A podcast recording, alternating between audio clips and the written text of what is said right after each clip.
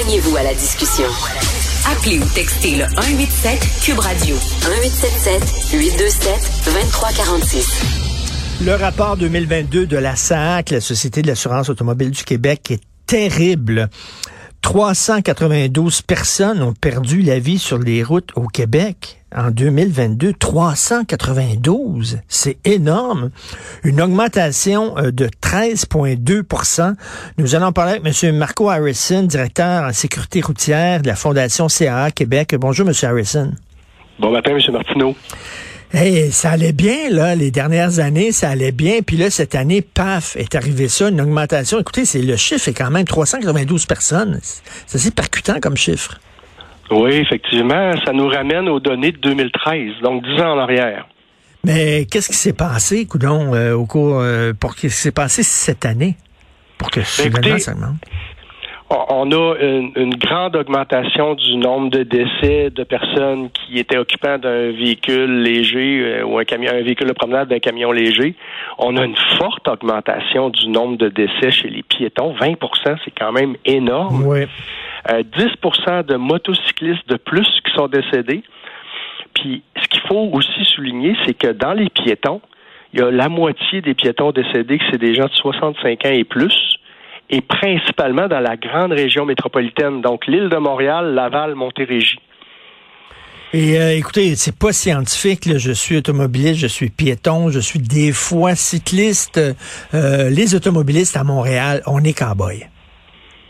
Ben écoutez, euh, je pense qu'à quelque part, tout le monde, faut, faut que tout le monde se regarde le nombril. Puis vous l'avez dit, hein, on est souvent les gens vont être à la fois piétons, à un moment donné, mhm. ils vont être cyclistes, à un moment donné, ils vont être automobilistes. Puis je ne sais pas pourquoi, quand ils changent de rôle, leur mentalité semble changer.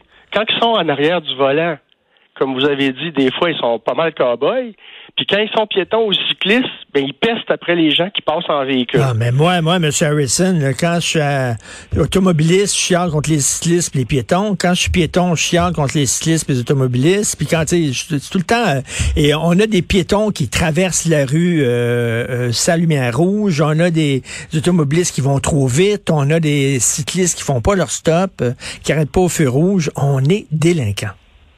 Oui, puis écoutez, vous m'amenez vraiment à l'endroit où je, veux être.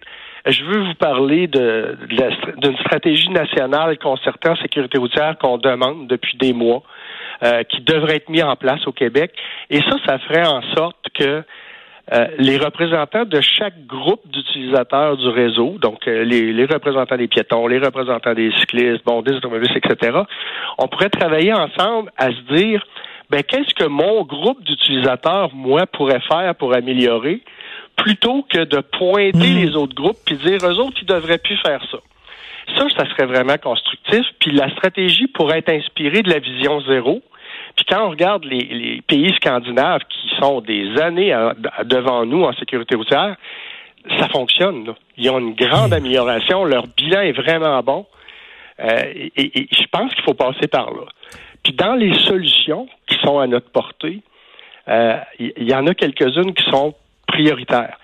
Aménager les rues, les routes de façon plus sécuritaire pour l'ensemble des usagers. Ça, c'est une chose vraiment importante. Demander aux autorités d'avoir des lois puis des règlements qui vont être appliqués avec discernement. Vous savez, la prévention, la sensibilisation, ça fonctionne avec une certaine partie de la population, puis il y en a d'autres qui réfléchissent mieux quand ils mettent la main dans leur poche. Oui, oui. Bon, puis moi, en tant qu'organisme qui fait beaucoup de prévention, d'éducation puis de sensibilisation, ben il faut continuer à en faire, continuer à marteler les messages pour que les gens comprennent qu'ils sont pas seuls, puis ça passe par un meilleur partage de la route. Ça, c'est primordial. Puis il y a trois mots-clés hein, dans le partage de la route. La courtoisie, le civisme, puis la collaboration. Mais, mais on manque de ça. Écoutez, M. Harrison, je suis allé à deux reprises à Amsterdam et n'importe qui qui va à Amsterdam, ça nous frappe. La cohabitation entre les cyclistes et les automobilistes, c'est exemplaire. C'est un modèle là-bas. C'est incroyable. Mais ici, absolument pas. Oui. Là, est-ce qu'il faut se dire euh, que c'est notre tempérament latin qui fait qu'on n'est peut-être pas aussi docile ou qu'on fait pas aussi bien les choses au niveau du partage de la route? Ça peut peut-être être une, une des pistes, mais je crois, puis je le répète, il faut qu'on fasse en sorte que le partage de la route se fasse beaucoup mieux, se fasse avec collaboration entre chaque groupe d'utilisateurs. Puis, pour être respecté, il faut respecter les autres. Hmm. Ça, je pense que c'est la base. Fait que si moi, comme utilisateur, je respecte les règles, je respecte les lois qui s'appliquent à mon type d'utilisation du réseau, ben à ce moment-là, je peux demander aux autres de, de, me respecter puis de faire la même chose, de respecter les lois, les règlements qui s'appliquent à eux. Monsieur Harrison, on le sait, à Montréal, c'est la, seule ville au Québec où on n'a pas le droit de tourner à droite sur un feu rouge. Et euh, longtemps, je me suis dit, ben pourquoi euh, c'est permis à Laval, c'est permis à Brossard, c'est permis partout, pourquoi c'est pas permis à Montréal?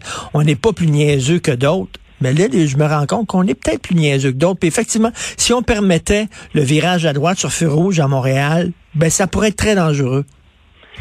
Ben oui, Montréal, c'est particulier là, pour le virage à droite, vous avez raison. Mais il y a aussi d'autres façons de faire à Montréal qui sont un peu différentes. Par exemple, je regarde, si je compare Québec et Montréal, ben les feux de piétons à Montréal, euh, entre guillemets, là, mettent en compétition les autos puis les piétons parce que le feu de piéton est actif en même temps que le feu est vert.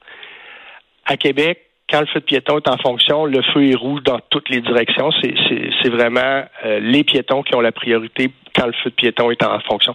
est-ce qu'on crée par besoin d'avoir une meilleure fluidité de la circulation à Montréal, est-ce qu'on crée une compétition, entre les piétons et euh, les automobilistes? Peut-être. Hmm. Et M. Harrison, je veux pas euh, euh, excuser les gens qui vont trop vite dans des rues résidentielles, absolument pas, mais reste que vous savez qu'il y a beaucoup, beaucoup de travaux à Montréal, puis des fois, chaque matin, on prend une artère, mettons, puis on roule sur la terre parce que c'est une artère principale. Là, il y a des travaux, puis là, on nous détourne sur une petite rue résidentielle. Mais là, nous autres, on a le réflexe le matin d'aller assez rapidement. Donc, on, on, on roule aussi rapidement sur la petite rue résidentielle que sur l'artère.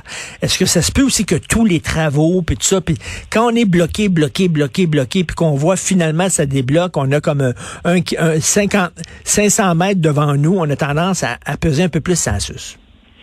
Ouais, puis euh, ça, je vous dirais que c'est pas euh, une norme légale, c'est une norme sociale au Québec euh, qu'on a là. C'est pas grave d'aller un petit peu plus vite que la limite de vitesse. Oui on a cette norme ben sociale-là. Elle n'est pas très bonne, cette norme sociale-là. Hein, si je vous pose la question, là, vous roulez sur l'autoroute 20, là, puis euh, à quelle vitesse vous pouvez rouler sans que le, policier, même si vous passez direct en avant de lui, là, euh, il va vous laisser aller. Puis la plupart du monde vont vous répondre 118, mm. euh, je vais être correct. Mm. C'est comme une norme sociale, alors que la limite de vitesse, c'est 100. Mais, mais c'est vrai. Euh, et moi, je me rappelle euh, dans mon enfance, mes maisons qui conduisaient avec une, bière entre les deux cuisses. Là, puis euh, on, on, conduit plus avec la bière entre les deux cuisses, mais on n'a plus la bière entre les deux cuisses, mais on a les mêmes réflexes. Il y a, un côté, je sais pas si c'est le côté coureur des bois. Euh, tu sais, on veut rien savoir. Nous autres, on fait notre affaire, puis on se fout des règlements, puis tout ça. Mais, mais c'est vrai qu'on conduit en cowboy. Oui. Puis vous savez, c'est un peu particulier cette année. Hein. quand on regarde euh, les causes des collisions mortelles en 2022, oui, évidemment, la vitesse puis la capacité affaiblie sont encore là. Ils ont diminué en 2022 et de façon très surprenante, les deux qui ont augmenté, c'est les distractions et la fatigue au volant. Hmm. La distraction, ben, on se posera pas la question. Là. Si je vous dis distraction, vous allez tout de suite penser au cellulaire. Ben oui. Qui, ben est la principale cause de distraction au volant. Euh, puis on est comme si on avait un cordon ombilical qu'on pouvait brancher sur notre cellulaire, je pense que la grande majorité des gens le faisaient. C'est fou, M. Harrison, c'est fou. le cellulaire, là, les, les, puis les piétons aussi qui traversent en regardant le cellulaire, les automobilistes regardant leur cellulaire. Euh, on est tout le temps la tête penchée sur ce maudit écran-là. Oui. Euh, en Europe, il y a des endroits parce que les gens sont aussi sur leur cellulaire quand ils marchent, puis quand ils se promènent. Il y a des endroits où sur le trottoir, à l'approche de l'intersection, il y, a, euh, il y a une indication de peinturée pour avertir les gens, tu arrives au coin de la rue. oh oui, parce que les gens lèvent pas la tête. Non, ils ont la tête sur leur cellulaire. Puis là, ben voyons. Ça fait. Et là, ils voient, l'indication sur le trottoir. Oh, j'arrive au coin de la rue, moi, là. Ben voyons, c'est incroyable. C'est triste en même temps. Est-ce que les, les dos les fameux dos est-ce que c'est une solution miracle, ça, M. Harrison? Ben, écoutez, ça, ça fait en sorte que les gens doivent ralentir, effectivement, euh, parce que si on passe sur un dos down à une vitesse élevée, ben, le problème, c'est qu'on risque d'aller mettre la main dans notre poche pour réparer les dommages. Oui.